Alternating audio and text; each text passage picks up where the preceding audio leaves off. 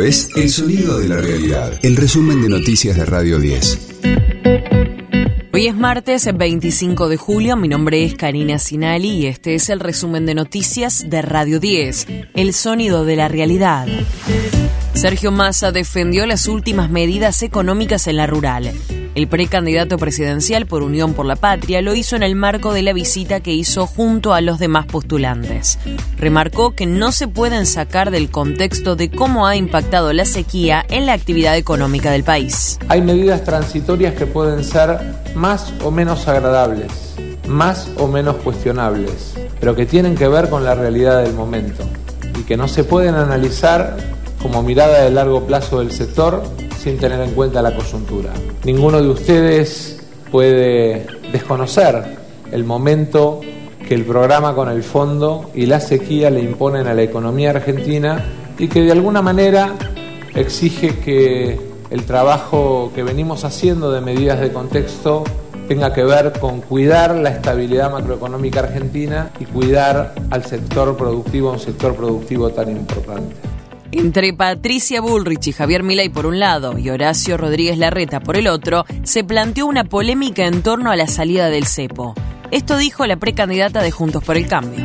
Estamos trabajando una protección con eh, una cantidad importante de, de dólares que no vamos a decir todavía cómo los vamos a conseguir, pero ya tenemos el armado de la ingeniería jurídica porque si nos quedamos en el cepo, el cepo nos come las reservas. Vamos a blindar con una cantidad de dólares que negociaremos de manera internacional. Estamos esperando el fin de las, de las pasos para poder tener esa negociación o el fin de las elecciones y ahí vamos a trabajar para mostrarles un camino claro de cómo salir del cepo lo antes posible por su parte, el jefe de gobierno porteño sostuvo que el cepo no se puede quitar de un día para el otro. El que venga acá y les diga en este mismo escenario que, vas a, que va a unificar el primer día, en mi visión no es serio, porque no hay dólares en el central. Hay una cuenta matemática muy simple. Peso dividido dólares, te da un dólar es 6 mil, 7 mil. No es serio eso. La unificación del tipo de cambio es un objetivo para hacerlo lo antes posible. Para eso necesitamos dos cosas. Recomponer reservas en el central, exportando más y, y volver a construir confianza, que es lo que este gobierno se ha ocupado de destruir en la Argentina. De lunes a viernes, desde las 6, Escucha a Gustavo Silvestre. Mañana Silvestre. En Radio 10. Sigue la investigación por la desaparición y muerte de Cecilia Strisowski. Citaron a declarar a los testigos del casamiento de la víctima con César Sena. Se trata de una mujer de 28 años y un hombre de 19 que estuvieron presentes en el registro civil donde la pareja dio el sí el 16 de septiembre de 2022. Boca venció a Newell's en su último partido de la Liga Profesional en la Bombonera.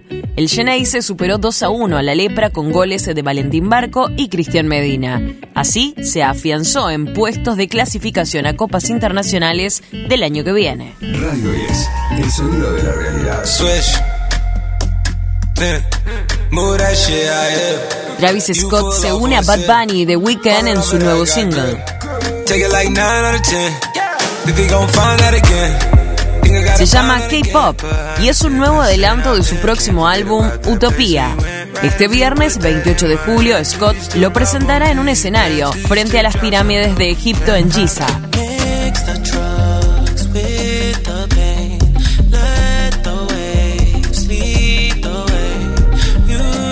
El video, dirigido por el propio artista, presenta a las tres figuras en distintas locaciones lujosas.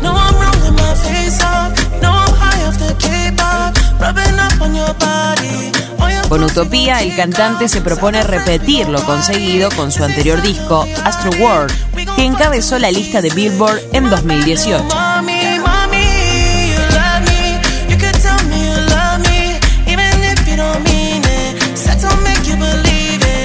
Este fue el diario del martes 25 de julio de Radio 10, El sonido de la realidad.